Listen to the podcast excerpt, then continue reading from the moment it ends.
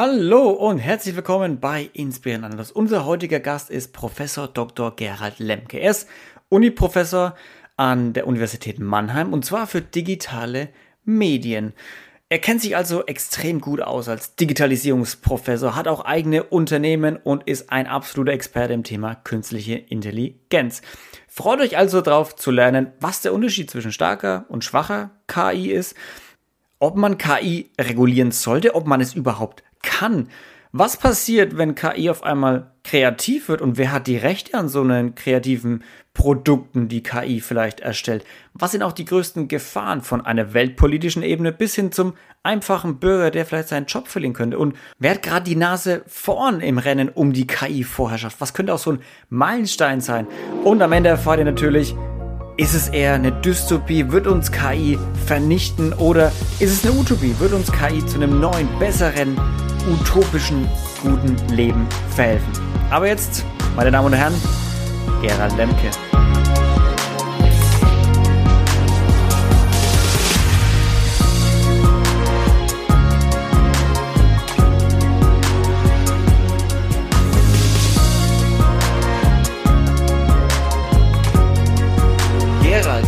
ist denn jetzt endlich die wunderschöne Zeit, wenn KI alles für uns übernimmt und wir quasi auf dem Sofa früh hinsetzen können bis, bis abends, in die Sterne gucken, kreativ sein, wie die alten Römer früher, ähm, dass sie sich für die, für die, für die schönen Dinge irgendwie Zeit nehmen können, auf diese richtig hm. Lust haben. Also wann ist KI endlich so weit und Robotics, dass wir dass wir endlich diese ganzen nervigen Sachen da ablegen können. Ja, Luca, du sprichst natürlich den, den Wunsch der Menschheit an. Ähm, dass ähm, Technologien uns ähm, das, das Leben und äh, natürlich die Arbeit erleichtern. Ja? Also es ist absolut nachvollziehbarer Wunsch und äh, nachvollziehbare Erwartung.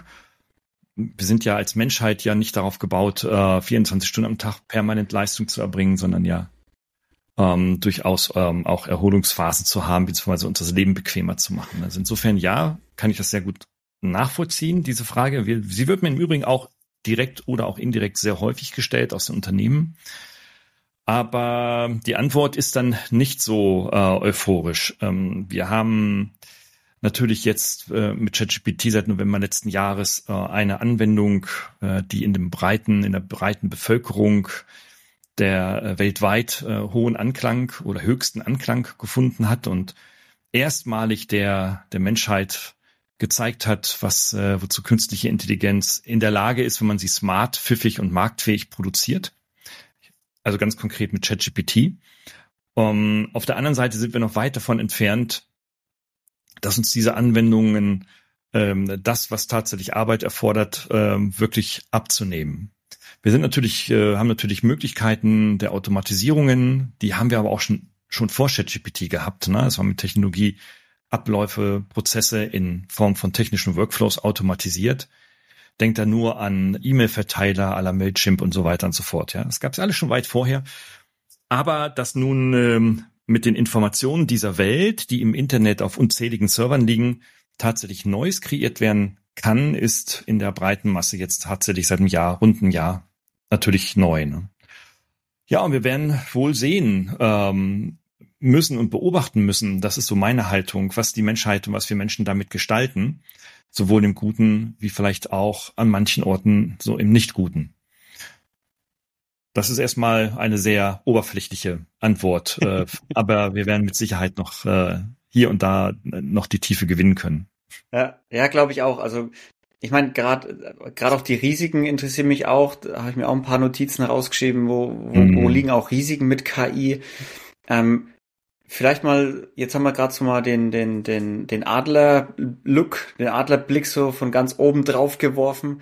Mhm. Was sind denn für dich gerade die spannendsten Themen, die, die gerade kommen? Klar, ChatGPT ist seit 2022 so im, im, im Kommen und in aller Munde, aber Gibt's für dich was? Du, du bist ja viel mehr im Thema drin als jetzt der, der Normalo, wie ich zum Beispiel.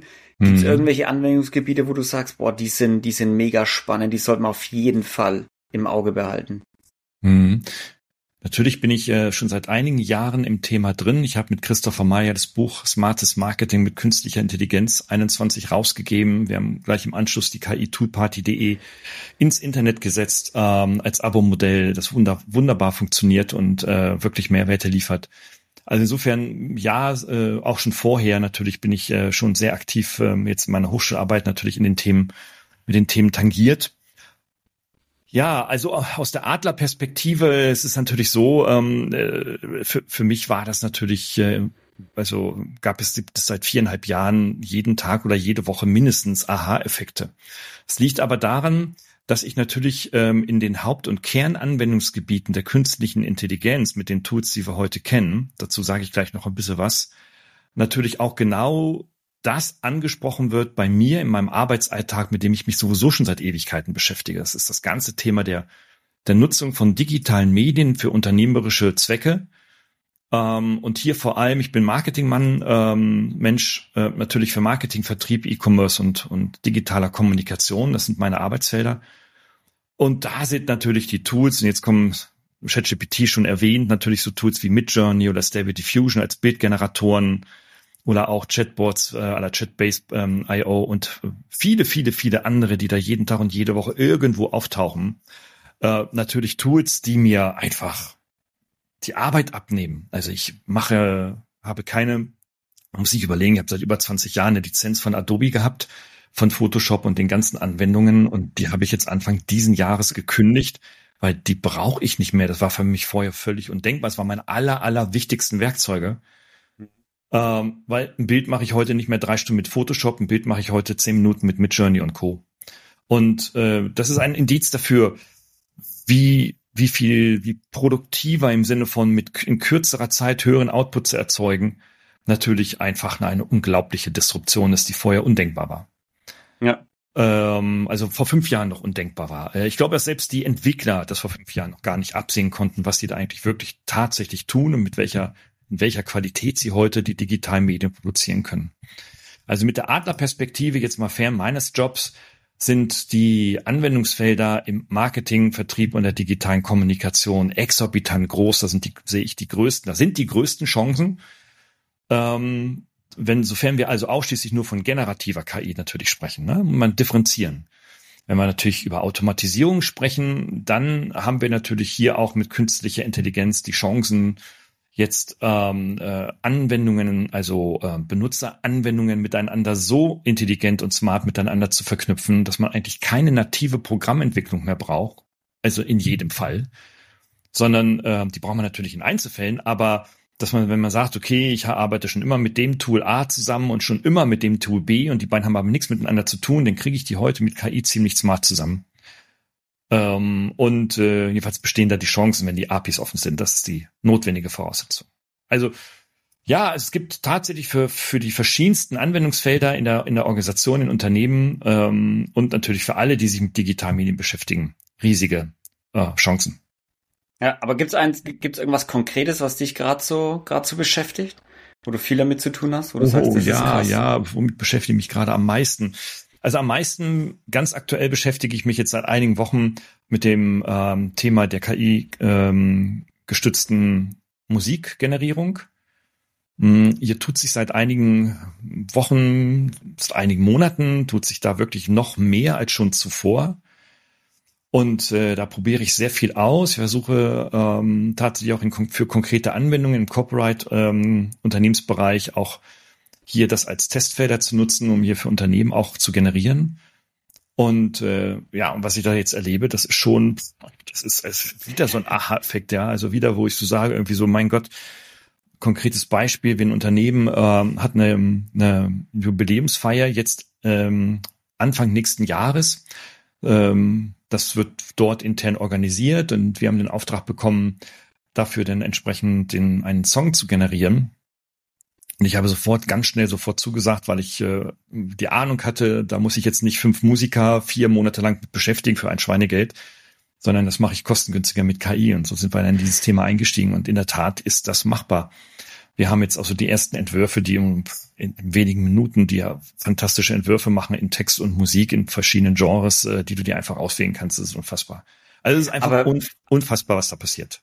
Aber ist es dann, weil gerade Musik ist ja so ein, so ein Ressort, wo ich sagen würde, ja. das ist viel dadurch bestimmt, dass man menschliche Kreativität irgendwie hat. Dass man ja. sich irgendeine, irgendeine Abfolge von Noten, ja, um es mal so zu sagen, ausdenkt und dann Lieder oder Texte dazu schreibt, die dann gut passen oder sich das gut anhört. Ja. Wie macht die KI das? Also wie, wie stellt sie sowas Kreatives her? Nimmt sie was da ist oder kreiert sie wirklich was, was Neues irgendwie? Mhm. Also ganz wichtig, meine Haltung dazu, man muss es, ich differenziere das ganz hart. Ich bin selber Musiker seit meinem zwölften Lebensjahr, also ich mache selber auch Musik auf verschiedene Instrumenten. Ähm, und natürlich, ja, wenn ich jetzt meine Gitarre oder ein Keyboard oder ein Synthesizer oder mich an Schlagzeug setze, dann kann ich alles Mögliche dieser Welt nachspielen, es mir zumindest beibringen. Ähm, aber am meisten Spaß macht's, wenn ich natürlich kreiere, wenn ich also etwas Neues mache oder wenn ich halt Patterns, äh, also einzelne Musikfetzen von anderen Stücken zusammensetze und daraus etwas Neues mache. Das ist für mich ein hochkreativer Prozess, der, wenn er mich dann emotional toucht, natürlich dann eine ja tiefe Seelenwirkung erzeugt. Ähm, das krieg ich auch jetzt natürlich in meinem höheren Alter, gesetzterem Alter, ähm, mein Instrument mit meinen Fähigkeiten auf diesen Instrumenten ähm, einigermaßen gut hin. Ja, so mein Talent ist beschränkt, muss ich dazu sagen, aber ich bin ja kein Profimusiker. aber für meine Zwecke genügt das. Das ist der eine Anwendungsfall. Der andere Anwendungsfall ist aber, wenn jetzt beispielsweise ein Unternehmen kommt und sagt, er möchte jetzt einen Copyright-Song haben, ähm, um dann halt äh, für eine Minute, für 60 Sekunden, dann, wenn die Jubiläumsfeier angeht, mal richtig, es richtig krachen zu lassen, dann hat er Möglichkeiten, einen Michael Jackson-Klon zu engagieren, eine Profiband zu engagieren, sich die Musik einzukaufen oder existierende Musik zu nutzen, über GEMA-Gebühren dann abzurechnen oder oder er beauftragt ähm, ein Musikstudio und ähm, so wie wir das also auch haben und sagt, okay, produziert da mal was. Und dann, ja, wird es einfach alles teuer. Es kostet einfach extrem viel Zeit und viel Geld. Und alleine nur die Abstimmungsprozesse äh, zwischen Unternehmen und, und Künstlern ist einfach ein Horror. Ja, ist einfach ein Horror. Also, ähm, und Künstler sagen, ich erstelle etwas Künstlerisches, das ist so einmalig und das lasse ich dann auch nicht mehr verändern. Das geht mit Unternehmen nicht. Unternehmen sagt, nee, kannst du nochmal hier und nochmal da und vielleicht kein Country, vielleicht ein bisschen Pop und so weiter. Und dann machst du das Ganze nochmal neu. Es ist unbezahlbar, für Unternehmen völlig unbezahlbar. Und hier denke ich, dass die KI durchaus aufgrund ihrer hohen produktiven Potenziale äh, Gutes produzieren kann mit einem Aufwand, der den Erwartungen des Klienten oder des Kunden hier durchaus befriedigen kann. Wenn dann einer sagt, oh, ich möchte jetzt aber kein Country, ich möchte doch poppen, drücke ich auf den Knopf und dann ist in 20 Sekunden ist daraus ein Popsong entstanden, was vorher ein Country-Song war. Aber er sagt, nee, das will ich nicht, ja, ich möchte jetzt Heavy ja. Metal, dann drücke ich auf den Knopf und sage, ist da in 20 Sekunden ein Heavy Metal Song drauf. Und dann können wir so lange spielen, bis zu einer Stunde, dann haben wir aber auch alle Genre durch und irgendwas muss er dann mal nehmen. Ne? Ja. Das ist aber nicht mein Problem, sondern es ist dann sein Problem, seine Herausforderung. Ja. Und, ähm, und das ist für alle bezahlbar und für mich als äh, Ersteller dann natürlich vom Aufwand ähm, dann überschaubar. Aber wie macht die KI das? Also greift genau. sie auf was zu, ja. was da ist, oder? Ja, ja, genau so, wie ich es vorhin im analogen Prozess beschrieben habe. Ich suche mir, also die KI sucht sich Pattern aus. Sie sucht sich die existierende Musik aus, auf die sie trainiert ist. Also das sind Menschen, die einem Algorithmus sagen, du, wir trainieren dich auf die Musik, wir füttern dich Musik mit Musik, wir erstellen mit dir neue Musik aus der vorhandenen Musik. Also wir pattern im Grunde genommen das Existierende und kre kreieren daraus Neues oder generieren darauf, no, daraus Neues. Deswegen ist es ja auch immer generative KI, auch im Musikbereich. Eigentlich macht sie genau das, was ich auch mache, nur eben extrem schneller. extrem schneller und die, wenn eine KI also mit äh, Milliarden von Titels oder Millionen von Titels dann äh, trainiert wurde, ist sie hat kennt sie einfach mehr Musik als ich jemals hören konnte in meinem Leben und dann ähm, ist natürlich dann die, sag ich mal, die Datengrundlage, auf die sie zurückgreift, deutlich tiefer und breiter. Und wer hat dann bei sowas, wenn jetzt eine KI, also die KI erstellt ja dann quasi diesen Song, wer hat dann die Rechte? Hat die KI die Rechte? Hat der Besitzer der KI die Rechte? Hat der Kunde mhm. dann die Rechte? Mhm. Wer, wem müsste man quasi die GEMA-Gebühr zahlen? frag, frag mich mal, wenn ich drei Pattern von Codeplay nehme, mit drei Pattern von I Maiden mixe, wer hat denn jetzt die Rechte, wenn ich daraus etwas Neues mache? Ja? Ja, wer? Du, keine Ahnung. Ich. Natürlich du. ich. Ja klar, ich, ich mache ja aus vorhandenem etwas Neues. Mhm.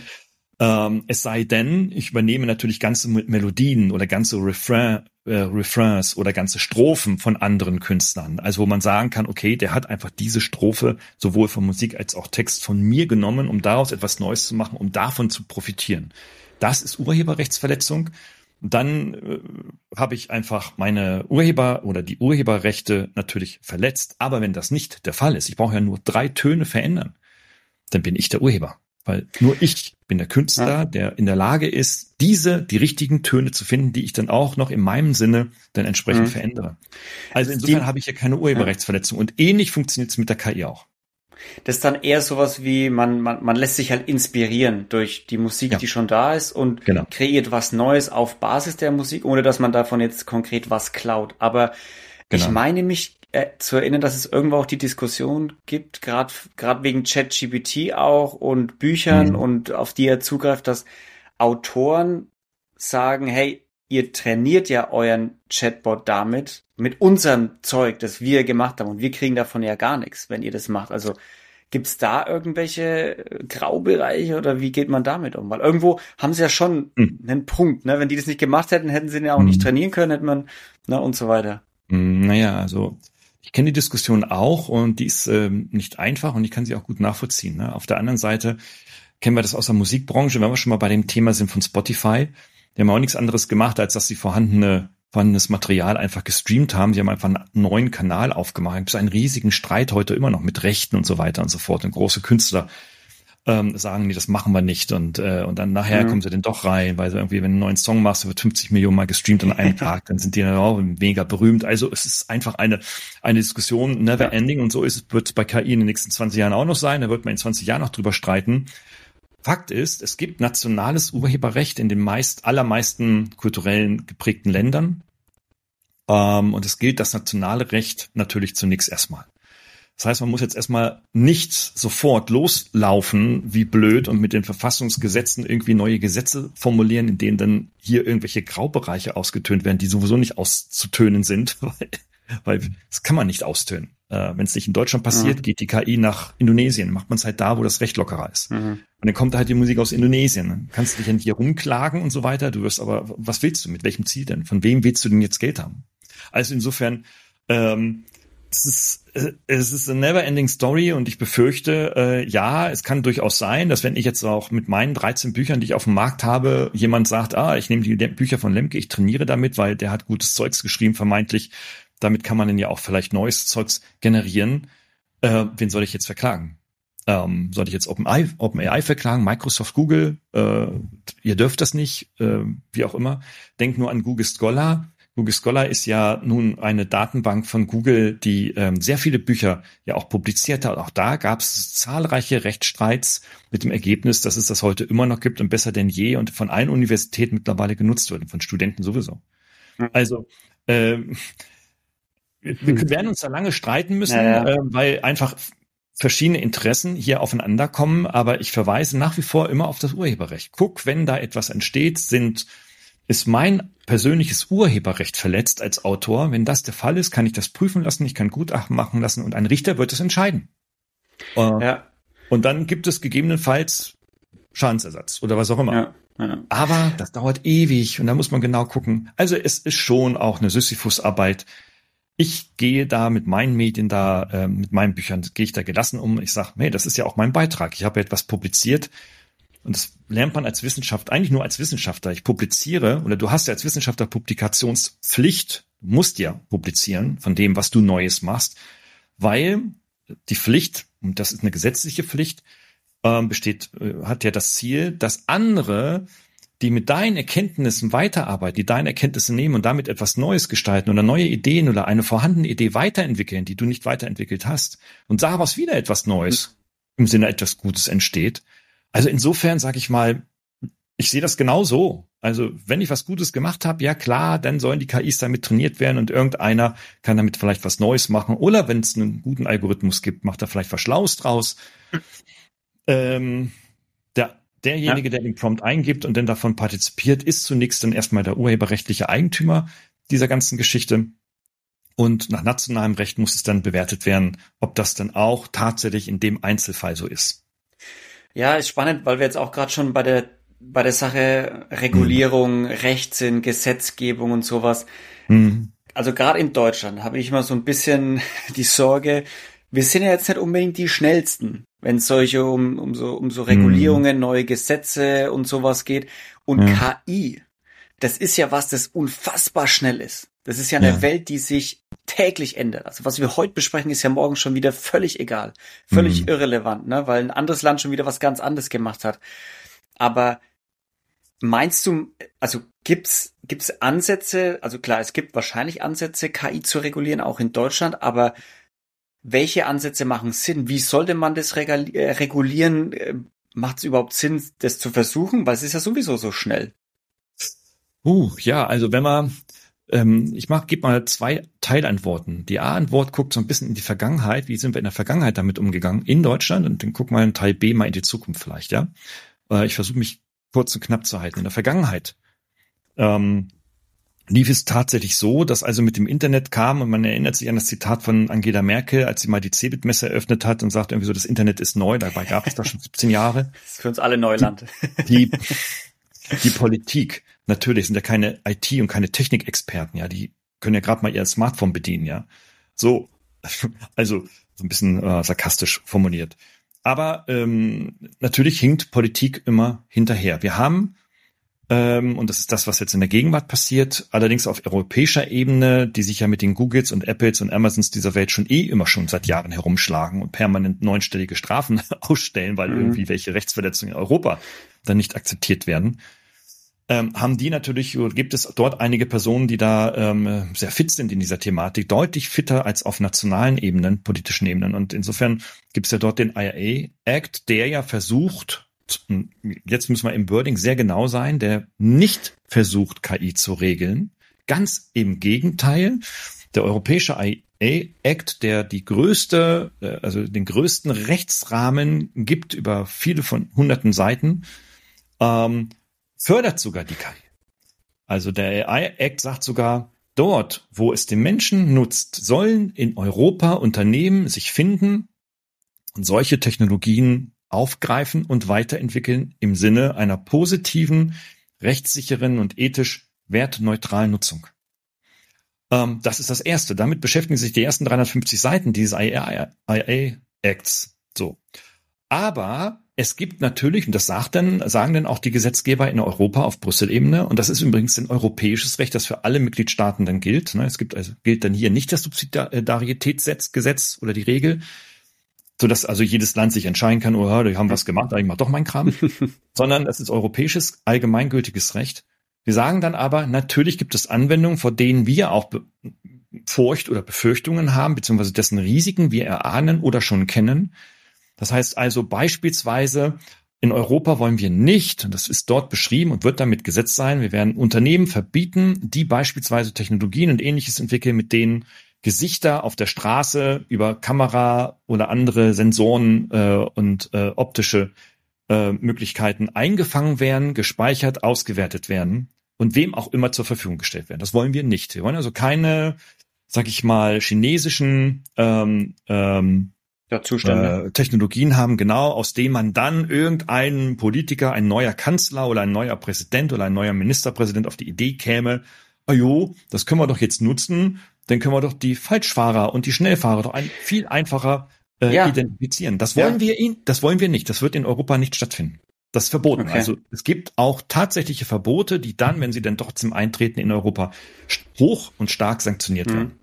Ja, spannend, weil gerade das war jetzt auch so der erste Gedanke, den ich hatte, als du dieses, diesen IA Act äh, zitiert hast mit dem mhm. ne, Technologien fördern, die gut sind für die Menschheit. Ist mhm. ja auch immer so ein bisschen Interpretationssache. Was ist denn gut für die Menschheit? Ist es gut, wenn wir alle Falschfahrer ja. überwachen und wenn wir immer wissen, wer wo ist, wer, na, man kann immer das Terroristenargument dann irgendwo bringen mit Gesichtsüberwachung und so. Das ist äh, natürlich immer so ein Totschlagargument. Also deshalb gut, dass sowas richtig auch konkret festgelegt ist, was, was ausgeschlossen ist, weil da ist mir da tatsächlich immer so ein bisschen viel Interpretationsspielraum und es braucht ja nur eine andere Regierung, ne, andere Zusammensetzungen auf EU-Ebene mhm. und schon wird es gekippt und das heißt, naja, was wir jetzt wollen, ist natürlich auch sehr gut für die Bürger, aber ja. Ja, na klar. Also man, man kann auf europäischer, auch auf nationaler Ebene kann man eigentlich gar nicht im Detail klären, was alles erlaubt oder was, was äh, verboten ist. Das würde ja quasi dem Freiheits, also wirklich dem Freiheitsgedanken einer demokratischen und liberalen Demokratie völlig widersprechen, also die wir ja in Europa überwiegend, mhm. also stark überwiegend ja haben. Ähm, also so eine Eingrenzung werden wir sicherlich nicht bekommen. Äh, wir werden aber natürlich in den nächsten Jahren sicherlich hier und da sowohl nationale als auch europäische Rechtsprechungen haben, wo sich Richter einfach mit den Fra mit diesen Fragen, die du gerade, ähm, sag ich mal, abstrakt äh, reinwirfst, natürlich beschäftigen müssen. Also es ist in der Tat so, ähm, dass wenn dann jemand äh, mein Foto nimmt und mit diesem Foto irgendwie etwas anderes macht, jetzt nicht im strafrechtlichen Umfeld, sondern einfach woanders reinbringt und dann irgendwie Fotos montiert äh, aus Spaß, ist das jetzt schon eine Straftat oder ist das eine Urheberrechtsverletzung oder oder oder? Das müssen denn tatsächlich also Richter mit den vorhandenen Gesetzen überprüfen, die in der Regel genügen, um hier ein Urteil zu sprechen. Ja. Ähm, also ja, es wird Schindluder damit getrieben werden, so wie das immer schon in den digitalen Welten und schon immer auch vor dem Internet war, im Übrigen. Ähm, da hat man bloß den Gesichter umgeklebt ähm, und retuschiert oder selbst gezeichnet. Heute macht das eine KI in wenigen Sekunden. Es wird vermutlich häufiger vorkommen, weil da einfach die Nutzerschwelle sehr gering ist. Und äh, ja, aber ich denke mal, wir werden uns da in den nächsten Jahren da schon auch äh, in die richtige Richtung klagen. Da bin ich aber ganz positiv gestimmt. Mhm. Okay, das äh, beruhigt mich, wenn du da, wenn du da positiv bist. Ja. Als Experte. Macht denn das also macht es überhaupt Sinn, das zu regulieren auf einer EU-Ebene? Weil wenn ich mir KI anschaue, das ist ja so eine grenzüberschreitende Technologie. Wenn da jetzt irgendein Amerika oder irgendein China, irgendein so ein Big Player was, was, was richtig Bahnbrechendes hervorbringt, lässt sich das dann überhaupt verhindern, dass es bei uns nicht auch ankommt oder uns beeinflusst oder uns äh, ja untergeschoben wird irgendwie? Also können wir das dann überhaupt verhindern? Weil KI ist ja schon relativ schlau. Ja, vor allem, wenn sie denn auf äh, nicht-europäischen Servern laufen, äh, was die Regel ist, in den Anwendungen jedenfalls, die wir heute alle so sehen, ähm, dann ähm, ja, wenn, ja, also guckt man da mal so ein bisschen in die nahe Vergangenheit und in die Gegenwart, dann gibt es so Unternehmen wie Google und Facebook oder Meta heute, die das ja so, so schon getan haben. Also die haben uns dann einfach äh, deren AGBs dann einfach äh, auf den Rechner geschoben und äh, bei, nach Installation muss, musst du sie akzeptieren. Ähm, und ähm, ja, das ist einfach der Gang der Dinge und keiner liest diese AGBs und trotzdem nutzt man's. ja. Das weil dann allerdings. einfach, weil dann einfach ähm, der Nutzen höher ist als der vermutlich äh, zu erwartende Schaden. Und so wird das wahrscheinlich auch immer weiterlaufen. Kriegt, kriegt das aber die EU mit äh, in der Rechtsprechung, dass so etwas passiert, dann gibt's natürlich, dann wird das neunstellig, die Strafe. Ne? Also mhm. ähm, das sehen wir in der Vergangenheit auch. Meta und Google haben der EU schon sehr, sehr viel Geld gebracht im Übrigen. ja, das äh, macht wahrscheinlich nicht mal eine kleine Delle, in denen ihre Bilanz äh, trotzdem so, ein, so ein neunstellige, so eine neunstellige ja, Summe weh, Das tut schon weh, ja. aber ähm, ja. ja. Ja, aber generell, also gerade auch die, die, die Frage war ja jetzt, äh, klar, wir können das dann immer mit Geld irgendwie abgelten, aber mhm. gerade bei KI, also gerade Daten sammeln und Internet und Facebook und Co. Ja, das ist große Persönlichkeitsverletzung immer und äh, man, man, man macht Sinn, dass man da Schadensersatz irgendwie zahlt. Aber bei KI habe ich halt dies, dieses Bedenken, das kann sehr schnell sehr viel mehr machen als nur so ein paar Bilder klauen oder so ein bisschen auf irgendwas zugreifen, sondern sehr schnell auch irgendwie ja, vielleicht irgendwelche autonomen Entscheidungen treffen, die mhm. ihm irgendwelche Regierungen mal eingepflanzt haben und dann gesagt haben, jetzt lauf wild, ähm, mach was du willst in diesem Land. Also, dass einfach mehr Schaden angerichtet wird, als durch Geld aufwertbar ist am Ende dann wieder. Naja, also grundsätzlich, also grundsätzlich wertfrei und völlig unemotional besteht diese Gefahr natürlich. Ja, mhm. grundsätzlich. Ähm, wenn man sie aber versucht herunterzubrechen auf den Alltag, sehe ich diese Gefahr deutlich, deutlich, deutlich kleiner. Ähm, und ähm, man muss da auch unterscheiden, worüber man denn genau spricht. Denn wir unterscheiden ja ähm, zwischen der starken KI und der schwachen KI und ChatGPT und Co. und Midjourney, wie sie alle heißen, das gehören zur schwachen KI. Also die gesamte Gener generative KI gehört zur schwachen KI.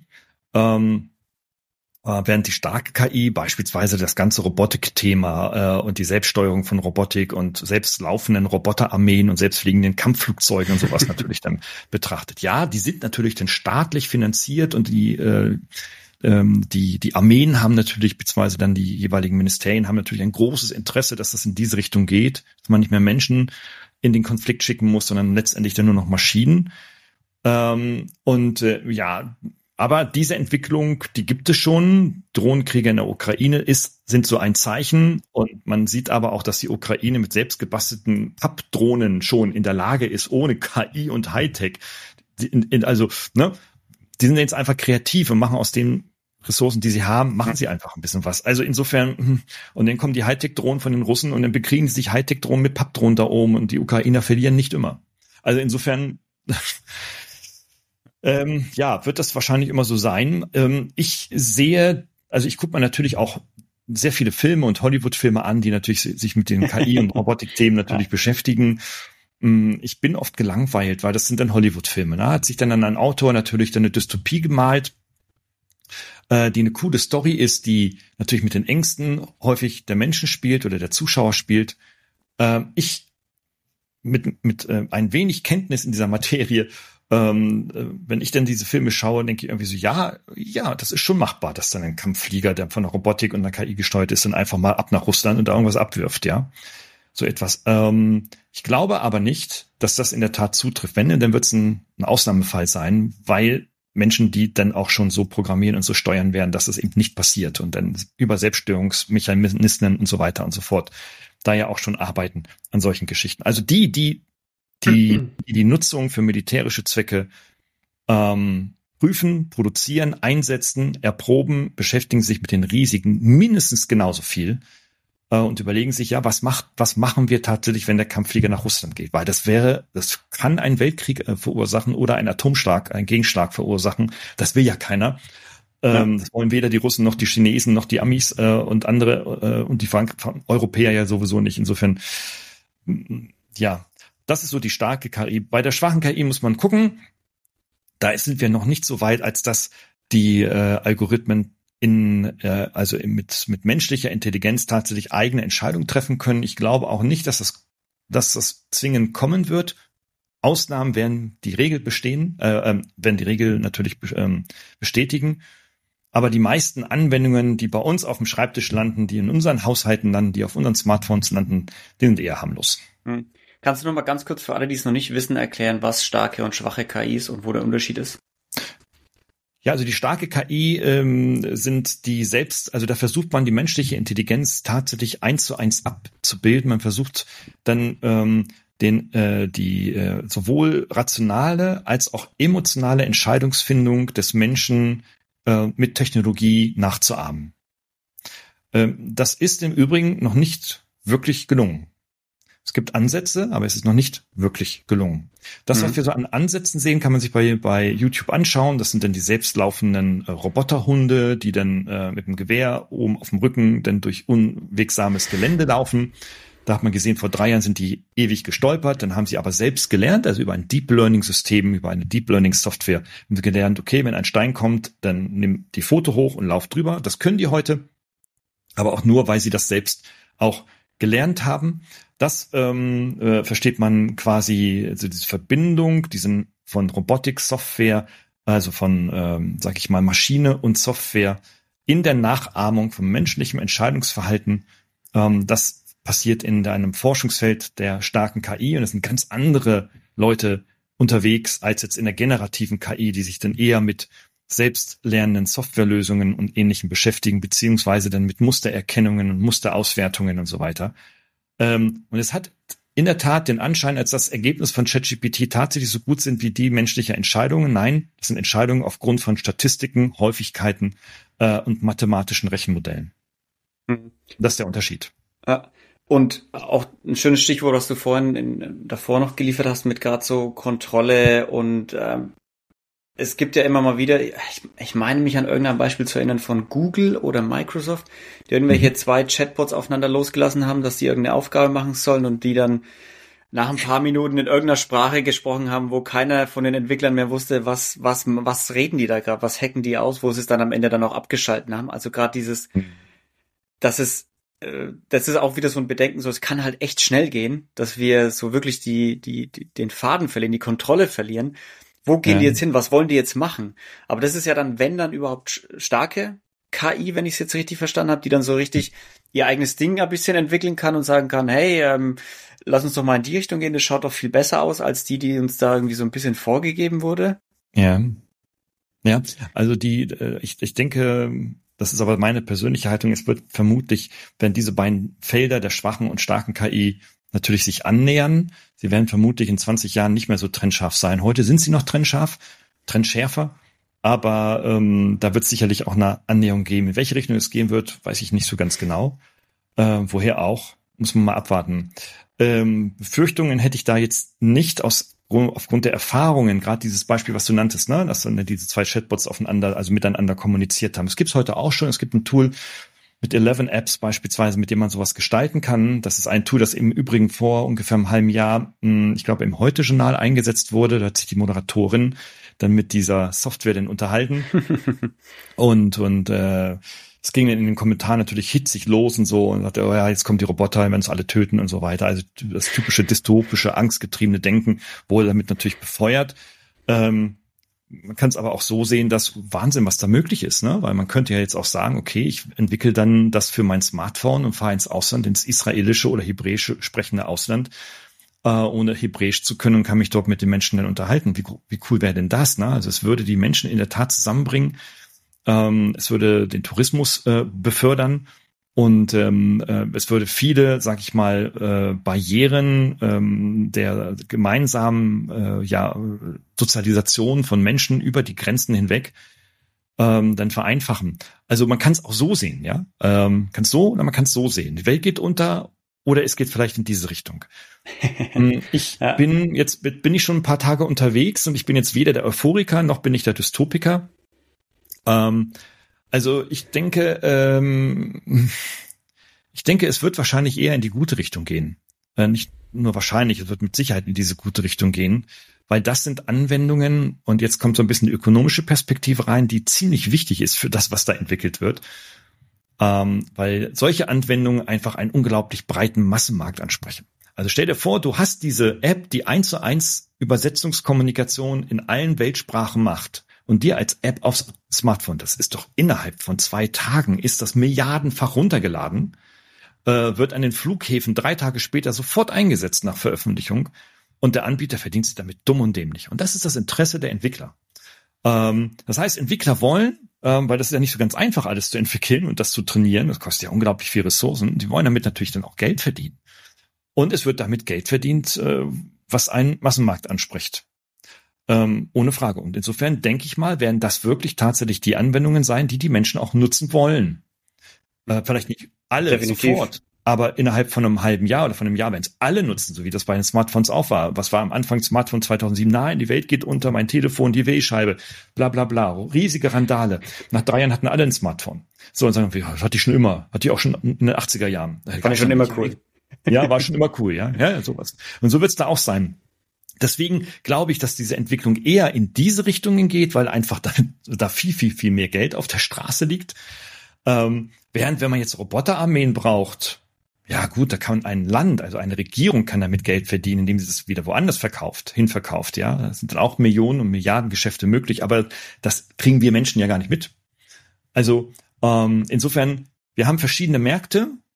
Äh, und man sieht das bei OpenAI mit ChatGPT, dass Microsoft, die ja, die ja zweimal groß Großinvest, einmal mit ein, einmal mit drei Milliarden Euro äh, Dollar da reingegangen sind, ähm, dann tatsächlich äh, ein Interesse haben, ähm, die Erkenntnisse aus den Entwicklungen mit ChatGPT und die Millionen, millionenfachen Nutzung tagtäglich, die Erkenntnisse daraus für deren Microsoft 365 Office Suite mhm. einsetzen, die wir ja jetzt alle Tage lang erwarten. Ähm, und die werden damit natürlich Geld verdienen. Der Börsenkurs geht seitdem täglich, wöchentlich hoch mit Kleinteilen. Also das, da wird es in diese Richtung wird es gehen. Ähm, Zumindest ist kurzfristig und mittelfristig gesehen. Was in 50 Jahren ist, das wissen wir nicht. Aber ja, glaub, mittelfristig wird es in diese Richtung gehen. ja, gerade bei der Technologie ab, deshalb war die Einstiegsfrage in unser, in unser Gespräch ja auch so ein bisschen äh, ironisch, weil, keine Ahnung, wer, wer weiß, was in 50 Jahren ist. Bei der Technologie, die sich so schnell verändert, wo so viel mhm. möglich sein kann auf einmal, ne, die so exponentiell mhm. wachsen kann, auch in, in, in manchen Gebieten, kann ja alles sein. Und es kommt ja dann auch, wie du schon sagst, immer darauf an, wer hat denn jetzt gerade ein Interesse? welches Gebiet zu fördern. Mhm. Ja, mhm. Ist es gerade die Sprachindustrie, die sagt, hey, wir wollen eine App erstellen oder ähm, ist der neu, neueste Hype, Chat-Roboter zu erstellen, weil das mega viele Anwendungsmöglichkeiten dafür gibt oder Pflege oder keine Ahnung, was auch immer. Ne? Mhm. Also es ist ja immer so dieses, na, wo, wo liegt die Menschheit gerade so ein bisschen Fokus drauf und mhm. ja, was dann im hinter den verschlossenen Türen stattfindet in irgendwelchen Militäreinrichtungen und Co. Ähm, das, das werden die wenigsten von uns dann irgendwo erfahren wahrscheinlich, ne? Ja. Ein Freund von mir ist Chefarzt in einer großen Klinik, ähm, äh, ist Radiologe von seiner Profession her, guckt sich also Zeit seines Lebens, guckt er sich Röntgenbilder und CT-Bilder und alle also bildgebenden Verfahrensergebnisse äh, an. Und ähm, die haben natürlich mittlerweile auch äh, KI zur Betrachtung dieser Bilder. Und er sagt, da sieht eine trainierte KI, die gut ist, und die haben eine gute da am Start, die sehen Dinge, die ich eigentlich erst viel später sehe. Die mhm. sehen also dann, wenn ich eine Lunge nehme, sehen die da, dort ähm, Veränderungen in der Lungenstruktur, die ich so erstmal nicht sehen würde. Da müsste ich mir ganz viele Bilder angucken, sehr viele Schichten, die beispielsweise so ein CT macht. Ne? Macht ja mehrere hundert Schichten eines Gewebes. Und bevor ich mir die alle angeguckt habe, da brauche ich ja zwei Stunden. Ich habe aber 120 Patienten draußen sitzen, die alle von mir dasselbe wollen. Jeder will dasselbe. Der will einen Befund haben. So, deswegen sehe ich sowas gar nicht. Äh, ich kann also etwas übersehen. Der KI übersieht das nicht. Und wenn, mhm. ganz ehrlich, ich in die Klinik gehe und mit Hilfe einer künstlich gesteuerten Intelligenz, Maschine, Software, however, wird ein Befund gegeben, der sonst übersehen wäre und mein Leben retten könnte, vielleicht sogar verlängern könnte, wenn ich das wollte, dann bin ich natürlich happy. Dann ist mir das völlig egal, wer das gemacht hat und welche Risiken dabei sind. Ja, dass dann auch ein, sag ich mal, irgendwo in Südostasien oder jemand, der ein hohes kriminelles Interesse hat, mein Lungenbild zu klauen und damit Schindluder zu treiben, wenn ich dann noch lebe, ist okay. Ja, so, jetzt könnte der mhm. Sarkastiker kommen und sagen, naja, dann will ich so, so sterben, ist auch alles egal. Dann brauche ich ja keine Bilder, dann gehe ich da ja auch nicht rein. Also insofern passt dann auch die Logik dann nicht mehr, ähm, der Sarkastiker. Also insofern, also Finde ich man muss gucken. Hm? Ja, super Bild, super Beispiel, was du da auch geliefert hast. Das schlägt nämlich eine super Überleitung zum nächsten Thema. Hm. Warum hat der Kumpel keine Angst davor, dass KI, KI ihm den Job wegnimmt, wohingegen ganz viele andere eben diese mhm. Angst haben, dass KI uns die Job wegnimmt, ne? Mhm. Diese Diskussion wurde in der Klinik ähm, zu Beginn vor zwei, drei Jahren auch intensiv geführt.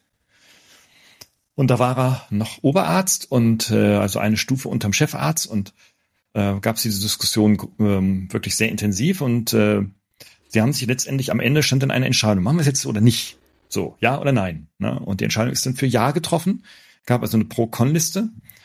Ähm, und die Erfahrung zeigt nun, zumindest aus diesem nahen Umfeld, das ich kenne, ähm, äh, zeigt, dass da überhaupt keine Arbeitsplätze in Gefahr sind. Ganz im Gegenteil, wir müssen neu einstellen weil die jetzt einfach die Produktivität vervielfacht haben.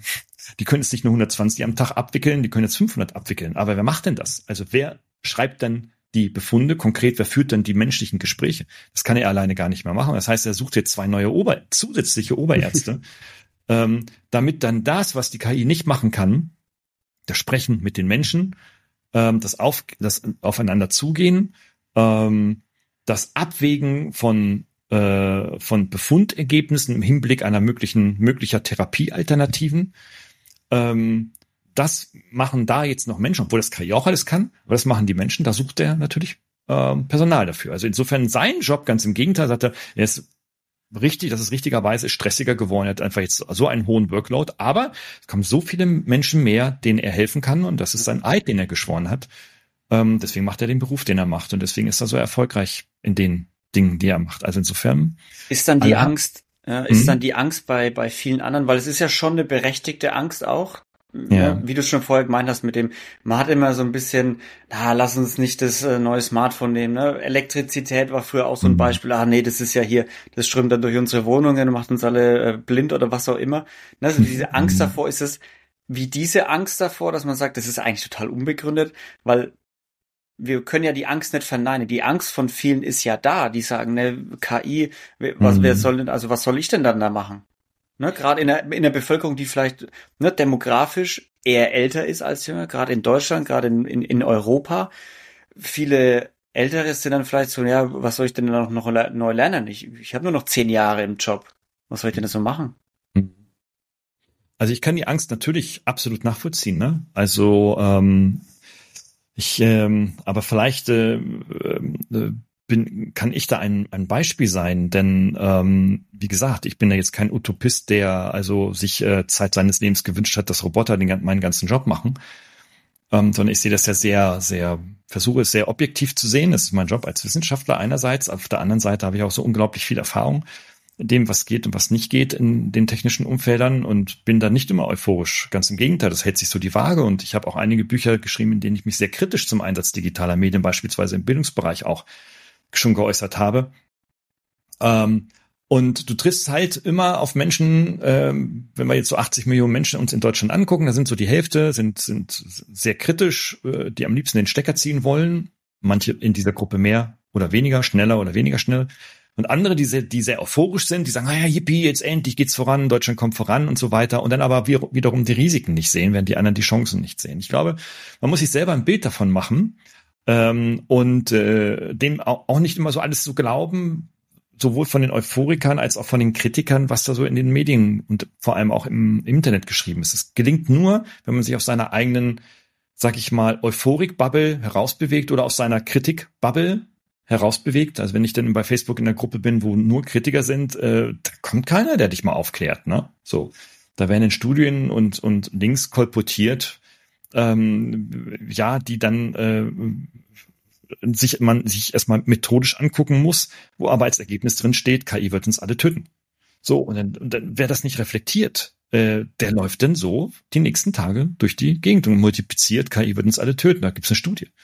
Die kommt von ja. dem Lemke. Obwohl die gar nicht von dem Lemke kommt. Aber egal, den kenne ich halt, ne? Und ähm, das ist, das ist, ähm, das ist halt sehr schwierig in unserer Gesellschaft. Ähm, diese Ausgewogenheit, diese Objektivität zu finden, ist trotz aller Informationen, die wir haben im Internet, so schwierig, weil sich jeder nur noch so in seiner Bubble bewegt. Ich kann da nur empfehlen, sich mit beiden Seiten intensiv zu beschäftigen, sich eine eigene Meinung zu bilden. Und wenn ich dann sage, okay, ich bin in 60, 70 Prozent lastig, dann eher auf der kritischen Seite oder umgekehrt, ähm, dann, dann ist das so, dann ist das in der Tat eine eigene Meinung und dann lade ich diese Person, diesen Menschen gerne zu öffentlichen Diskursen ein und dann können wir das wirklich gerne diskutieren. Ähm, weniger mit dem Ziel zu überzeugen, sondern einen Diskurs anzustoßen, der wiederum andere zum Nachdenken bringt, eine eigene Meinung zu gewinnen, um sich daran zu beteiligen oder sich auch auszulocken. Ja. Wer ich sage so, ich habe immer so die Halt auf so in den Beratungsprojekten von mit mit und von Unternehmen sage ich immer so Leute, wir haben natürlich, wir sage ich zum Geschäftsführer, du wirst immer Mitarbeiter haben, die werden wir nicht überzeugen können mit diesem Thema. Das ist auch gar nicht das Ziel. Wenn du KI einführen willst, wirst du nicht erreichen. Aber warum musst du das denn auch? Ähm, das ist ja der, der, das ist ja ein Irrglaube, dass wenn ich als Geschäftsführer etwas will und etwas anordne, dass alle mitziehen. Das war schon immer so. Heute wissen Geschäftsführer dank GNZ und Co. Ne? Ähm, dann lass uns doch mal davor gehen und überhaupt erstmal überlegen, welchen Use Case hast du überhaupt? Wo willst du es eigentlich einsetzen? Ja, das wüsste ja noch nicht so genau. Genau, ich sage, äh, ja, wenn du so zu deinen, zu deinen Leuten gehst, ja, Mitarbeiter versammeln, wir machen jetzt KI und dann fragt einer, wofür? Ja, das wissen wir noch nicht, wahrscheinlich Marketing, vielleicht hier, wir wissen es aber nicht. Dann schaffst du mehr Verunsicherung und mhm. forcierst natürlich die Ängste, anstatt aufzuklären, zu informieren und mal mit deinen Leuten dich mal zusammenzuhocken und sagen, ja, seht ihr denn eigentlich die Einsatzmöglichkeiten? Wer kennt sich dann da schon aus? Ja. Und das tun viele nicht. Ne? Und dann bleibt es eine Blackbox und die Angst und das Damoklesschwert des Tötens, Killens und die Roboter und die Drohnen werden mich bei töten. Ja, das kann ich ja, das kann ich ja, ja selbst, ja. das kann ja manche Menschen total in die psychische Irre führen. Ja, klar. Gerade, also drei Punkte, die ich dazu habe, nämlich einmal dieses, äh, erstmal richtig Angst äh, ist ja überall, es wird ja immer überall Angst geschürt. Und da bin ich absolut bei dir, aus der Bubble rausgehen. Immer, immer die Gegenseite sich anschauen. Wenn ich mhm. merke, okay, ich bin richtig pro für irgendwas, dann bin ich ein großer Fan davon zu sagen, hey, was ist denn die Gegenseite? Was sind denn die Argumente der Gegenseite? Sehe ich da irgendeinen Sinn darin oder ist das kompletter Humbug für mich? Ist es irgendwie, kann, kann man das begründen? Einfach so ne, mit menschlichem, guten, gesunden Menschenverstand hingehen und sagen, hey, ja. was sagt denn die Gegenseite? Weil ich glaube, in, der aktuell, in den aktuellen Diskussionen seit vielen Jahren vergessen wir oftmals, dass auf der Gegenseite ja auch ein Mensch steht. Ja, auch ein Mensch, der Angst hat, der das ja auch, der halt die Gegenseite ja indoktriniert bekommen hat, irgendwie, ne, mit in seiner Bubble. Und wir vergessen oft, finde ich, dass es darum geht, irgendwie so einen gemeinsamen Konsens zu finden und zu sagen, hey, weder A es war noch B es war, wo, wo, was ist denn die Wahrheit? Gerade wenn es um irgendwelche Zukunftstechnologien geht.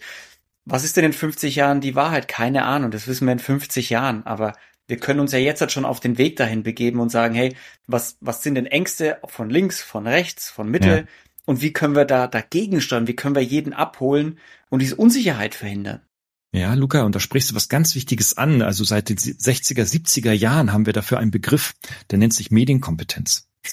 Hm. Und, und wir haben jetzt durch das Zustand, durch das kommerzielle Internet mit Anfang Mitte der 90er Jahre bis hin heute zu, zum Thema ähm, der, der, des Einsatzes von künstlicher Intelligenz, haben wir in Deutschland nicht ein Mehr an Medienkompetenz gewonnen. Das ist ein Phänomen. Hm.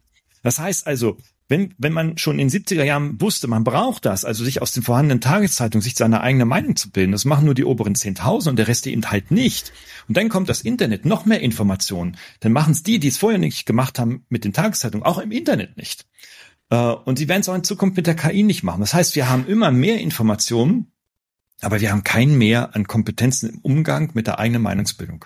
Und das ist natürlich ein großes, großes gesellschaftliches Thema, ähm, das ja auch dann so ähm, so Randgebiete stark machte, wie beispielsweise äh, Gruppen von, die, die sich Verschwörungstheorien annehmen oder sie selbst mhm. dann in die Wege leiten. Und interessanterweise dann auch mit Hilfe genau dieser Technologien. Ja, du kannst also mit KI ja, und mit klar. digitalen Kanälen natürlich Theorien heute in die Welt blasen, ja, so schnell und so brutal mit, mit Reichweiten, wo du denkst, wieso, ja, ja. da gibt und dann gibt es Leute, die folgen denen, ja. Also ja, es, äh, es die folgen denen aber auch, weil, weil, weil du hast ja auch gar nicht mehr die Möglichkeit, als, als Normaler, du hast ja gar nicht mehr die Möglichkeit, ja. alles, was du auf Social Media, in Zeitungen, in irgendwelchen Blogs liest, das auch wirklich mal zu mhm. prüfen. Du bekommst ja, ja ständig Input von allen Seiten und du musst ja auch irgendwo dann drauf vertrauen, zu sagen, hey, wenn der das sagt, dann, dann glaube ich das jetzt erstmal. Ja, weil du kannst ja gar nicht alles zum Klimawandel hinterfragen, alles zu KI hinterfragen. Mhm. Du hast ja, ey, du hast eine Familie, einen Job, du musst ja, willst ja auch mal raus und Fußball spielen gehen und mhm. einfach mal äh, fünf Grad sein lassen.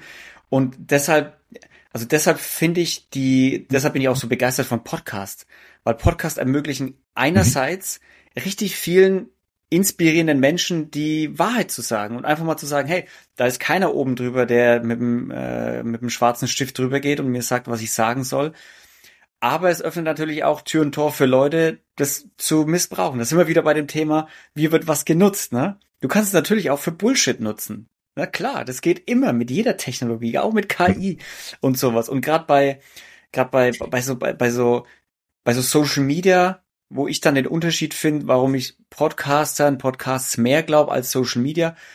Bei Social Media, da, da siehst du niemanden.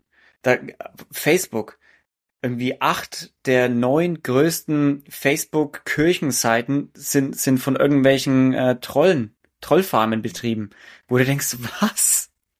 Und so viele Leute folgen denen, weil sie das halt auch nicht wissen, weil du halt denkst, naja, das klingt gut, was die da schreiben, irgendeine KI hat es geschrieben, klingt menschlich, kann man ja gar nicht mehr unterscheiden. Dann bist du da sofort in so einem, in, in so einer, in so einer Bubble drin, die dich immer, immer weiter radikalisiert oder was auch immer ihre, ihre, ihr Ziel ist.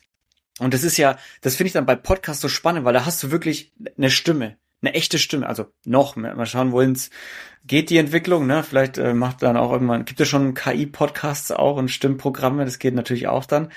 Aber du hast so, denn ich finde bei einem Podcast, du kannst dich nicht eine Stunde oder was verstellen und irgendeine eine Maske aufsetzen, sondern du bist der, der echte Mensch mit deinen Überzeugungen, auch mit dem, Scheiß, den du manchmal erzählst. Und gerade bei mir in meinem Podcast ist es oft so, ich denke halt oftmals laut und denke mir dann am Ende so, ja, irgendwie war das, war, das war Quatsch, was ich da erzählt habe. Aber naja, gut, ähm, erzähle ich halt im nächsten Podcast dann anders. Ja. Darum, ich bin auch ein, wir sind ja beide sehr, sehr große Podcast-Fans, ne? Ich bin auch schon seit sieben Jahren mit meinen Kanälen dabei, mit zwei, meinen zwei Podcasts. Also mit dem einen seit sieben Jahren, mit dem anderen seit einem Jahr. Und äh, ich bin ein großer Fan und ähm, mit vielen Menschen, mit denen ich spreche, ah, wie sieht eigentlich so der perfekte Podcast aus, mit denen ich seit vielen Jahren darüber nachdenke und spreche und so weiter, sagen immer irgendwie so, ja, du musst kurz und immer nutzwertig und immer Mehrwert in drei Minuten, zack, Knowledge Nuggets, bum, bum, bum, bum und so weiter. Und genau das mache ich nicht. Meine Podcasts dauern mhm. immer mindestens eine Stunde, deine ja auch. So, äh, auch wir führen ja ein längeres Gespräch, wie auch immer, was am Ende dann auch rauskommt. Aber sie dauern länger, weil sie eben das an, das liefern, was du auch sagst. Ähm, dass sie einfach dem Zuhörer, der Zuhörerin die Möglichkeit liefern, sich ein eigenes Bild über die Vertrauenswürdigkeit. Ja. Ähm, das ist das Entscheidende, über die Vertrauenswürdigkeit der Person zu machen. Weniger über die Wahrheit, ob das alles richtig ist oder nicht. Ja, kannst du alles nachschlagen und ich lass mich gerne widerlegen von Punkten und diskutiere gerne.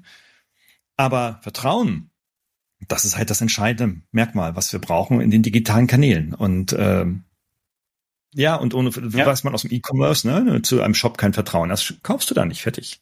Ja, glaube ich. Und deshalb denke ich auch, dass Podcast gerade so dieses Potenzial hat, halt auch die sozialen Schichten einfach zu durchdringen. Einfach zu sagen, hey, Total, das ja. kann jeder hören, frei zugänglich, kostet nichts. Zumindest ja. noch auf Spotify, kostet nichts, kannst einfach äh, zuhören, wie du willst, in der Länge, in der du willst. Und man sieht's ja, die erfolgreichsten Podcasts der Welt sind alle keine drei Minuten oder 15 Minuten oder 20 mhm. Minuten. Die sind alle lang teilweise drei mhm. Stunden lang oder sechs Stunden lang, weil die Leute das, das geil finden. Und ich finde es auch eine schöne Entwicklung, dass die Welt sich dahin entwickelt, dass man zwar auf der einen Seite sagt, ja, 30 Sekunden darf dein Reel maximal sein und in den ersten drei Sekunden muss die Hook muss sitzen, sonst putsch und geswiped und geswiped. Und dann hast du diese gegenteilige Entwicklung, dass du sagst, aber die Leute finden es auch geil, mal eine Stunde irgendwo was sich zu einem Thema zu informieren und zuzuhören. Ja, und einfach sich mit, äh, mit ihrer Box da hinzusetzen und das zu machen. Aber äh, anderes Thema, von dem wir gerade ein bisschen abgeschweift sind. Gehen wir wieder zurück auf, auf KI. Wir haben dieses Jahr gab es auch irgendwann mal diese Bewegung, ich weiß nicht, ob Elon Musk dabei war, aber auf jeden Fall Microsoft, Google, bla bla bla, die waren alle dabei, zu sagen, wir sollten KI eine Pause machen. Wir sollten wirklich mal eine Pause machen, so ein paar Jahre, dass wir da mit den Gesetzen, Regulierungen aufholen können. Was, was war da dahinter? Und wie, wie, wie stehst du dazu? Darüber habe ich in der Tat lange nachgedacht. Also wenn die, die es produzieren und vor allem die, die es finanz finanzieren äh, mit, ihren, mit ihrem Geld, so wie Elon Musk, äh, der im Übrigen auch ähm, bei OpenAI investiert ist äh, und das nicht knapp, mhm. also an ChatGPT, an der Entwicklung äh, zumindest finanziell beteiligt ist, dann ähm, habe ich mir tatsächlich selber die Frage gestellt, ähm, das werden uns in der Vergangenheit schon immer äh, mal, dass die, diejenigen, die Raketen bauen, sagen, jetzt müssen wir aber keine Raketen mehr bauen, weil ich jetzt weiß ich endlich, wie eine Rakete funktioniert und welchen Schaden sie verursachen kann. Das hatten wir bei den Atombomben, bei der ersten Atombombe, der ersten beiden Atombomben, Nagasaki und Hiroshima auch. Ähm, als dann ein bekannter Deutscher dann äh, ja maßgeblich daran beteiligt war und dann danach eigentlich dagegen war. Ähm, ich sehe daraus sag ich mal, meine Antwort darauf oder meine Erklärung, mein Erklärungsansatz ist, dass dahinter, dass dahinter individuelle Motivation stecken, äh, für die KI-Entwickler zu sagen, das ist ja alles ganz gefährlich. Die erste Motivation ist eine sehr positive äh, Information ähm, oder Motivation, nämlich dann tatsächlich, wenn du dann siehst, was das Ding da alles kann und machen kann und sowas, ähm, du dir natürlich auch überlegst, was kann es denn noch so alles machen und irgendwann vielleicht sogar auch in die kriminellen Felder denkst und sagst, okay, wir brauchen da eine Bremse. Wir müssen es also eben nicht nur damit entwickeln, diesen Code zu optimieren, sondern müssen es auch damit entwickeln, wie beherrsche ich diesen Code. Und das ist nicht das, was ein Informatiker, was die, was ein Informatiker in seinem Studium lernt an Stanford. Der lernt nicht, wie, wie beherrsche ich einen Code, sondern wie entwickle ich einen Code, der extrem geil ist und viel Kohle verdient. Mhm. Ähm, das, und das schockt viele in ihrem Be Verständnis des eigenen Berufsbildes. Deswegen kann ich mir sehr gut nachvoll äh, nach, also kann ich sehr gut nachvollziehen, dass manche da wirklich auch wirklich äh, sagen, okay, ich muss auch die Organisation verlassen und ich werde jetzt vielleicht doch Babysitter oder Pädagoge äh, oder Erzieher. Ähm, ich habe das nicht zu werten, ich kann das aber nachvollziehen. Ähm, eine zweite Motivation äh, ist es, eine vielleicht eher egoistische Profitmotivation zu sagen, so wie einer ein Elon Musk, dass er sagt, okay, ähm, ich mache einfach das, wo ich investiert bin, einfach noch bekannter noch berühmer, berühmter über markante Aussagen, Kontraaussagen, damit sich alle beschäftigen, dass ich selbst auch die als potenzielle Kunden gewinne, die eigentlich dagegen sind. Na da, wenn der Musk das sagt, dann kann ich es ruhig nehmen, weil der entwickelt da ja was Kritisches und so weiter und so fort. Ähm, ich weiß nicht, ob Musk sich solche mikromonetären Gedanken macht. Also ich weiß nicht, das wird ja schweben ja in anderen Gate-Sphären. Ja. Ähm, aber da die ja alle Langeweile haben, ähm, denke ich mal, ja, kann das vielleicht eine Motivation sein. Die dritte Motivation ist eher eine, sage ich mal, äh, ökonomisch-politische Motivation, dass sie sagen, gerade in Amerika, der Biden hat die ja alle einberufen, hat gesagt, du, du, du, du, ihr dürft das nicht mit der KI so weit treiben, ne? Ähm, also ich habe ein Auge auf euch und äh, wenn ihr da Blödsinn macht, dann reguliere ich euch. Dass sie dann sagen, okay, wenn ich solche Signale bekomme als Investment oder Investor oder als ähm, Entwickler oder als Company-Chef, ich sage, okay, die werden das wahrscheinlich regulieren, aber sie werden uns vorher fragen weil die, wir müssen sie ja informieren darüber, weil nur wir mhm. haben Ahnung darüber. Das heißt also, ich bringe mich mit einer, sag ich mal, polarisierenden Meinung in die Diskussion hinein, damit ich dann in den Entscheidungsrunden, wie reguliert werden soll, mit dabei bin. Also Elon Musk hat ein massives Interesse, dann mit den beiden zusammenzusitzen, wenn es darum geht, wie regulieren wir und was regulieren wir. Und wenn ich dabei bin, habe ich Einfluss. Wenn ich nicht dabei bin, habe ich keinen Einfluss. Mm. Das heißt, sie möchten dabei sein in solchen politischen Entscheidungen und deswegen große Randale. Vielleicht mag es ein Mix dieser drei Motivationen sein. Ähm, das weiß ich nicht, aber das sind für mich Erklärungsansätze, die mich wieder nachts ruhig schlafen lassen, dass es denn doch nicht so dystopisch wird, sondern dass im Wesentlichen individuell geprägte Motivationen zu solchen Äußerungen treiben. Jetzt muss man natürlich wissen, dass das diese Jungs im Silicon Valley sowieso jeden Abend irgendwo grillen in irgendeinem der Gärten und sich sowieso alle kennen und alles Buddies sind. Und ich meine, wenn du dann mit Zuckerberg und Co. Ähm, dann da zusammensitzt und Tim Cook von Apple und und und und und und und dann da deine Steaks isst, äh, dann heißt, ah, wollen wir nicht mal so ein Pamphlet mal aufsetzen, dass wir jetzt irgendwie so da hinweisen, dass es gefährlich sein könnte. Und ja, ja, aus den benannten Motivationen bin ich dabei oder eben halt nicht und dann gibt's solche Papers.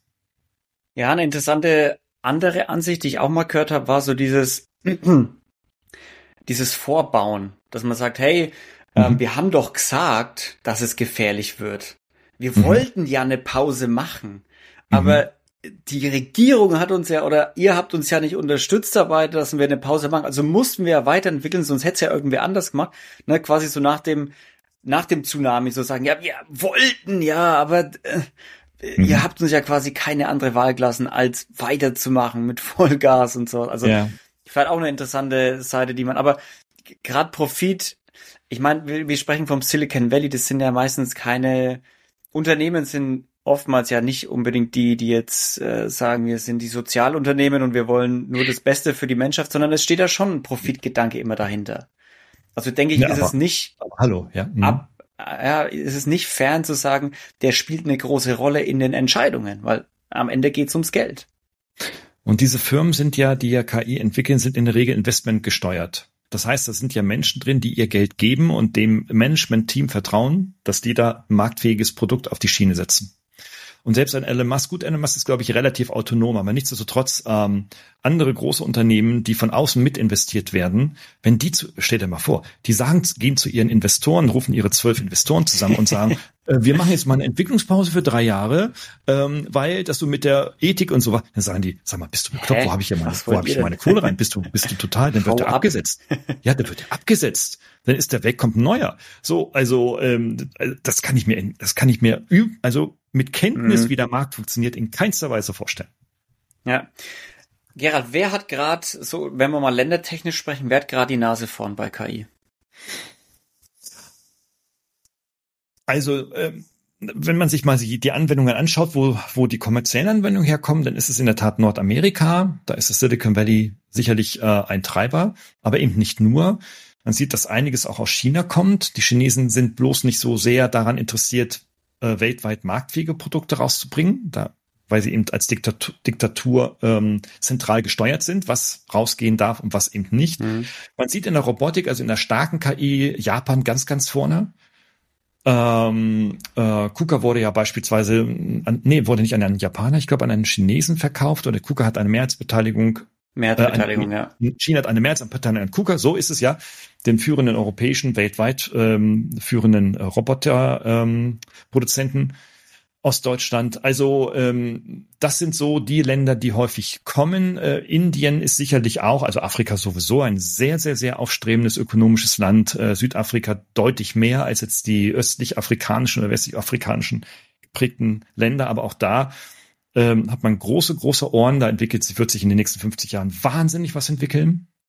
Billige Arbeitskräfte, äh, dann wachsende Infrastruktur und so weiter und so fort. Da erwarte ich viel. Aber ähm, Europa sehen wir, äh, dass wir in Deutschland kluge Leute haben, äh, einige wenige gute Invests. Ähm, die Software DeepL beispielsweise ist ein Einhorn geworden im letzten Jahr oder vor anderthalb Jahren. Ne? Also der Übersetzer mhm. aus Köln beispielsweise. Wir haben mit Aleph Alpha hier in Heidelberg, meiner unmittelbaren Nachbarschaft, einen Ex-Google-Mitarbeiter, der ähm, verdammt gut unterwegs ist, äh, die Preise abräumt und auch in den Großkonzernen mittlerweile individuelle KIs entwickelt. Also wir haben schon so einige Leuchttürme auch in Deutschland. Ähm, Im nicht deutschsprachigen Ausland sehe ich, also in der Dachregion sehe ich sonst relativ wenig Österreich, Schweiz. Ähm, war jetzt auch ein bisschen in Spanien unterwegs, auch ähm, die sind auch nicht ganz auf den Mund gefallen. Ähm, denen fehlt es noch ein bisschen so an der an der Infrastruktur. Ähm, in Frankreich wird auch einiges entwickelt, da erwarte ich auch in den nächsten Jahren einiges. Aber ähm, Europa wird vermutlich äh, kein, also wird die anderen Länder vermutlich nicht überholen. Und Deutschland schon gar nicht. Also Deutschland ist klein und schwach ähm, im Verhältnis zu den anderen und vor allem politisch und in dieser kulturellen Gesellschaftsform nicht in der Lage, äh, eine führende Position einzunehmen. Kann man, kann man sagen, bei KI, in den 60er Jahren gab es ja dieses äh, Rennen, ne, das Weltraumrennen zum Mond. Wer schafft als erstes auf den Mond, ja. wer ist dann der, die große Weltraummacht. Wenn wir jetzt sagen, wir übertragen es mal auf KI, also das KI-Rennen, gibt es irgend so einen Meilenstein, wo man sagt, okay, wenn welche Nation auch immer diesen Meilenstein mit KI erreicht, die hat quasi, ja, die hat das Rennen gewonnen. Gibt es so einen Meilenstein? Würdest du ja, sagen, hab, was wäre das äh, für dich? Ich habe gerade heute einen Podcast exakt zu dem Thema Vergleich China-Deutschland veröffentlicht den ich gestern äh, geführt habe. Ähm, nee, nee. Also mhm. ähm, ich, äh, ich äh, natürlich gibt es ein, ein äh, wirtschaftliches äh, äh, Abtasten und äh, sicherlich gibt es das auch wirtschaftskriminalistische äh, kriminelle ähm, Aktivitäten durchaus ähm, und Personal wird hin und her gehandelt. Also ähm, ja, da gibt es natürlich schon, es ist ein offener Markt, man beäugt sich da sehr. Ähm, ich glaube aber, dass die großen Entwicklungen eher so in der Nische sind und gar nicht so sehr in der Masse.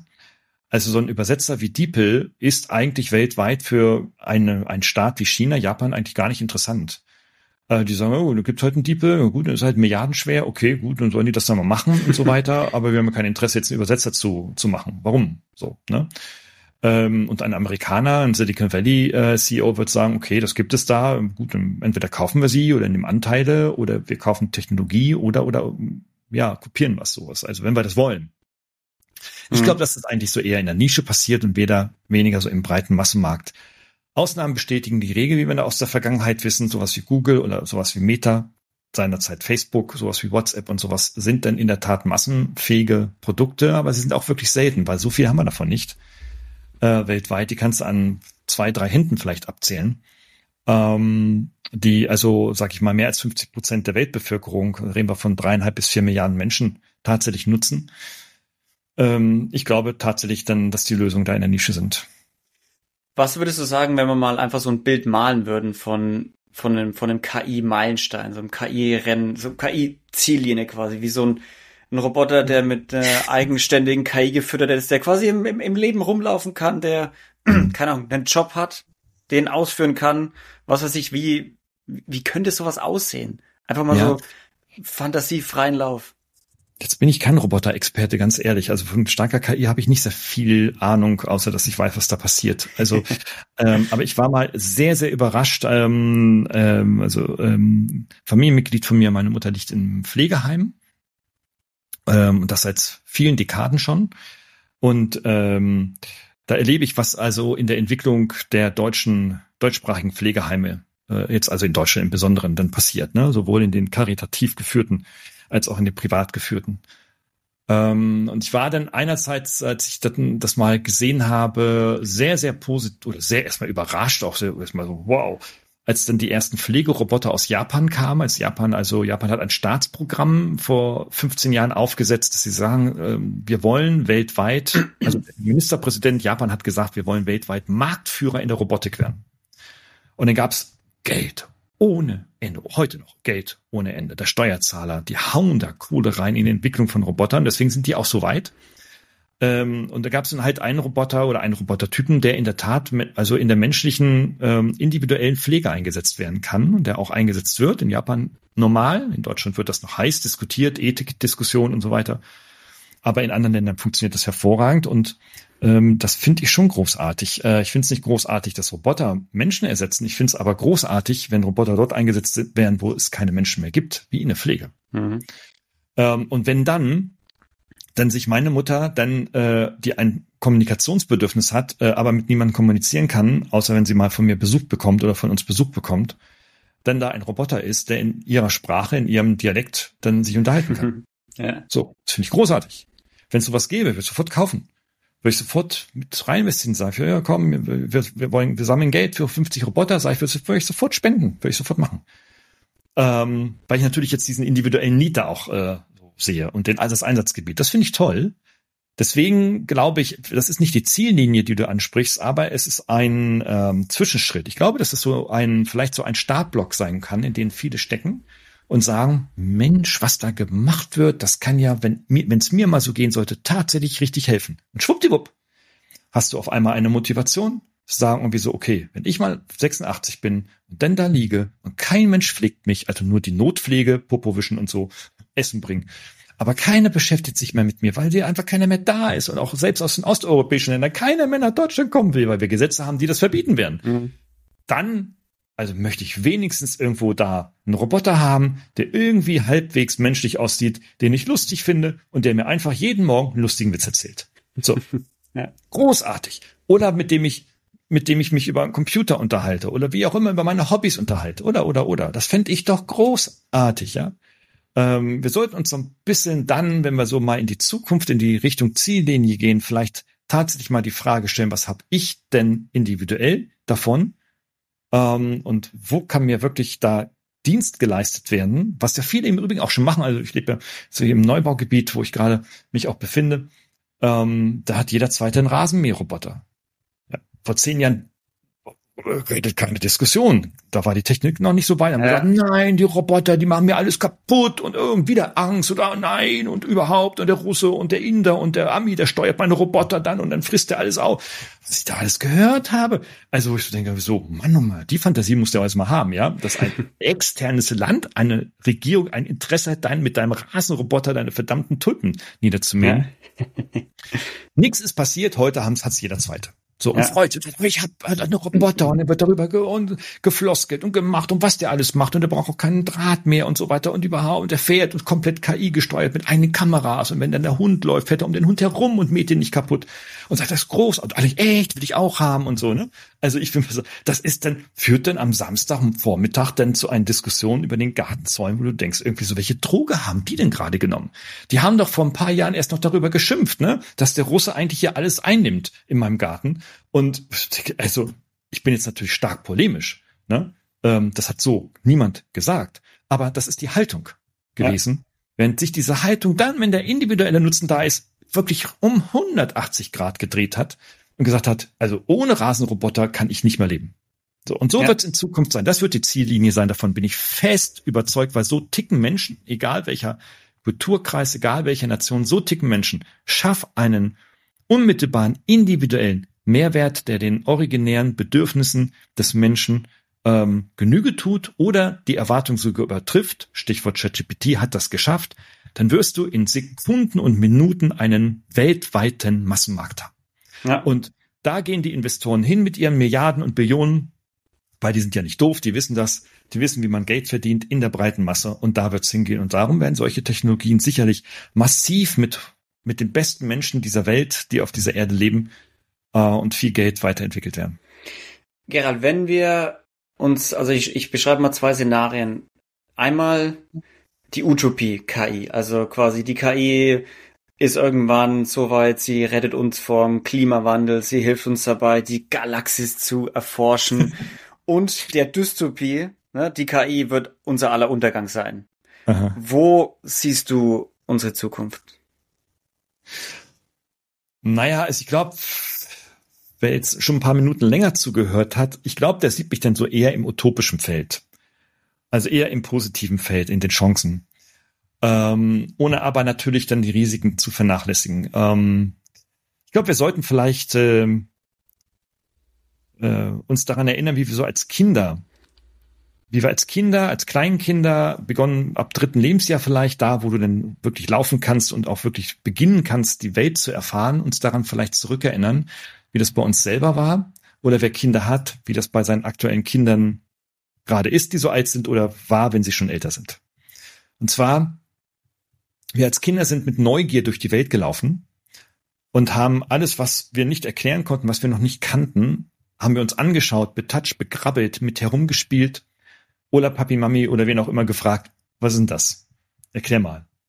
Und dann haben Papi den Rasenmäher erklärt, obwohl sie gar nicht, noch nie in ihrem Leben den Rasenmäher erklärt haben. Äh, Rasenmäher macht äh, damit halt Rasen. Ja, was ist denn Rasen? Was ist denn Mähen? Äh, äh, ja, da bist du natürlich in solchen Erklärungsdilemmata, ähm, wenn du darüber noch nie Gedanken gemacht hast. Ja? Ähm, aber wir sollten, wir sollten uns daran zurückerinnern, dass wir uns vielleicht dessen wieder bewusst wären, Dinge zu entdecken, auch uns zu öffnen gegenüber Neuen, weil eine Welt ist nicht fertig. Eine Welt ist nicht fertig. Eine Welt dreht sich immer weiter und dadurch, dass sie sich immer weiter dreht und durch das Drehen äh, und über die Jahrzehnte hin sich auch immer weiterentwickelt, so Ozeanplatten äh, sich tektonisch verschieben und Orkane verursachen, äh, im negativen Sinne so, wie sich Ozonschichten verdünnen, weil sie Ozonschichten schon immer verdünnt haben. Die Frage ist nur in 100 Jahren oder in 1000 Jahren, aber verdünnen werden sie auf jeden Fall. Ähm, weil es bleibt nie so, wie es ist. Und das widerspricht, das ist, glaube ich, die größte Barriere, ähm, was dann die Dystopen sich als Argumente zu, zu eigen machen, obwohl sie es gar nicht so sagen. Sie wollen keine Veränderung. Sie wollen ihren Status quo haben, weil Veränderung braucht Bewegung und Bewegung braucht Energie. Die haben sie nicht oder sie wollen sie nicht auffinden.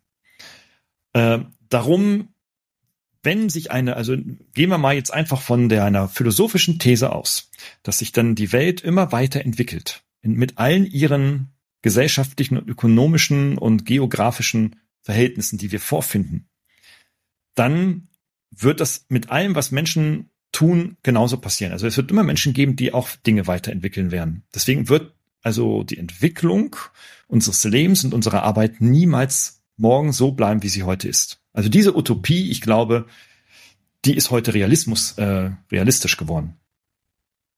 Und deswegen glaube ich eher daran, sich damit zu beschäftigen. Nein, ich glaube nicht daran, sondern ich ticke auch selber so meiner eigenen Entwicklung, meiner eigenen Haltung, mich doch lieber damit zu beschäftigen, wenn sich etwas weiterentwickelt, will ich daran teilhaben, ja oder nein. Ich habe mich für das Ja entschieden.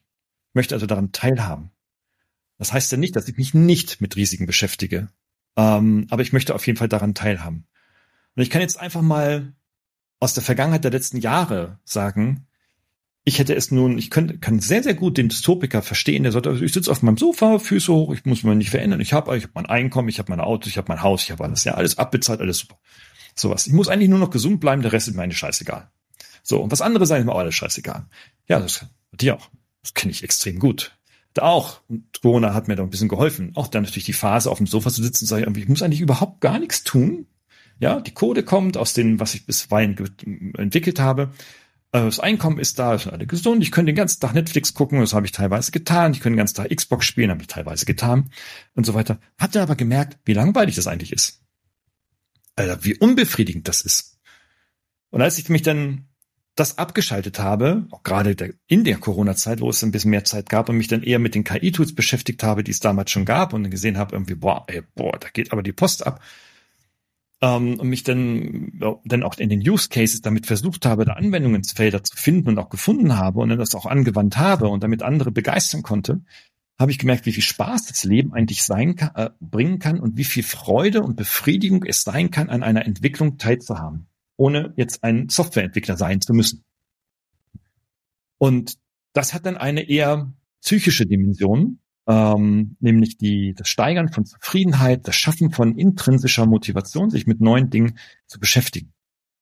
Ähm, damit bin ich sehr, sehr, sehr glücklich geworden, also sehr, sehr glücklich und ich bin damit glücklicher geworden, als ich das für mich auch wirklich so in den letzten Jahren wiederentdeckt habe. Bin wie ein Kind. Ich laufe wie ein Staubsauger durch die Gegend, gucke mir KI-Tools an, sage, wie da ist auch viel Schrott dabei. Aber was soll ich mich denn mit dem Schrott, was soll ich mich den ganzen Tag mit Schrott beschäftigen und mich vor allem darüber ärgern, dass ich mich mit Schrott beschäftigt habe? Weil ich habe mit Sicherheit drei Tools an dem Tag gefunden, die einfach so disruptiv sind, dass ich denke, boah, da wird Zukunft gemacht, da wird Zukunft verändert. Das kann ich meinen Kindern, das kann ich meinen Studis weitergeben. Das kann ich auch meinen privaten Umfeldern weitergeben. Und ich weiß, das trifft nicht immer auf, auf positive Resonanz, ist mir dann aber auch egal. Dann sage ich, musst ja nicht. Ich mach's aber. Und ähm, ich glaube, das ist für sich äh, einfach so eine Entscheidung. Vielleicht hast du wirklich die Killerfrage unseres Gesprächs gestellt. Willst du, willst du der Dystop sein? Oder bist du Dystop oder bist du schon, wie heißt das Ikea? Das kriege ich jetzt gar nicht so schnell hin kreativ. Ne? Bist du Dystop oder utopierst du schon? Also, dass es einfach für sich so, so eine Entscheidung sein kann, ähm, wo bin ich glücklicher? Und wenn ich sage, okay, ich bin jetzt Dystop total happy und ich schimpfe den ganzen Tag auf alles, was passiert, ich muss ja nichts verändern, ich sitze jetzt zu Hause und ich habe ja alles, dann finde ich das persönlich jetzt nicht so toll, weil ich sage, du machst es ja schon fett bequem. Ähm, aber ich kann nur bestätigen aus meinem eigenen Erfahren äh, und aus, aus dem Erfahren die, die mit mir zusammenarbeiten, dass es denen wirklich besser geht. Deswegen arbeiten auch viele so gerne, vielleicht für mich. Nicht alle, aber doch viele. Gerald Lemke, meine Damen und Herren. Gerald, vielen lieben Dank, dass du heute da warst und dir die ganze Zeit genommen hast. Sag den Leuten nochmal, wo können sie dich finden, wenn sie auf dem Laufenden bleiben wollen mit dem, was du tust. Also bei LinkedIn ist mein Hauptsozialkanal, da bin ich am aktivsten. Da poste ich auch hier und da immer mal ein bisschen was raus, mal mehr, mal weniger, wie gerade Zeit ist und Lust ist vor allem. Ähm, und ansonsten auch gern auf meiner Homepage gerald-lemke.de. Da findet man noch einen Blog von mir und äh, auch die Podcast. Und natürlich bei Apple und Spotify den Profcast, so heißt der bei mir. Äh, äh, irgendwas mit digital, äh, wo wir dann auch solche Themen auch immer mal wieder, nicht immer so ausführlich, aber immer wieder aufgreifen. Sehr gut. Gerald, vielen lieben Dank, dass du da warst. Leute, vielen lieben Dank, dass ihr wieder eingeschalten habt. Ich hoffe, es hat euch gefallen. Ich hoffe, ihr konntet viel mitnehmen und seid positiv gestimmt, mit teilzuhaben an der Veränderung KI. Und. Leute, bleibt sauber, seid lieb zueinander. Wir hören uns in der nächsten Folge. Tschüssi! Vielen Dank wieder fürs Einschalten. Ich hoffe, es hat euch gefallen. Vergesst nicht, dem Kanal zu folgen auf Spotify oder Apple Podcast, um keinen Gast und keine spannende Folge mehr zu verpassen. Und lasst auch gerne ein paar Sterne als Bewertung da, wenn es euch gefallen hat. Damit der Podcast unglaublich weiter zu wachsen und ihr zaubert mir ein riesen Lächeln aufs Gesicht. Vielen, vielen lieben Dank. Bleibt sauber, seid lieb zueinander.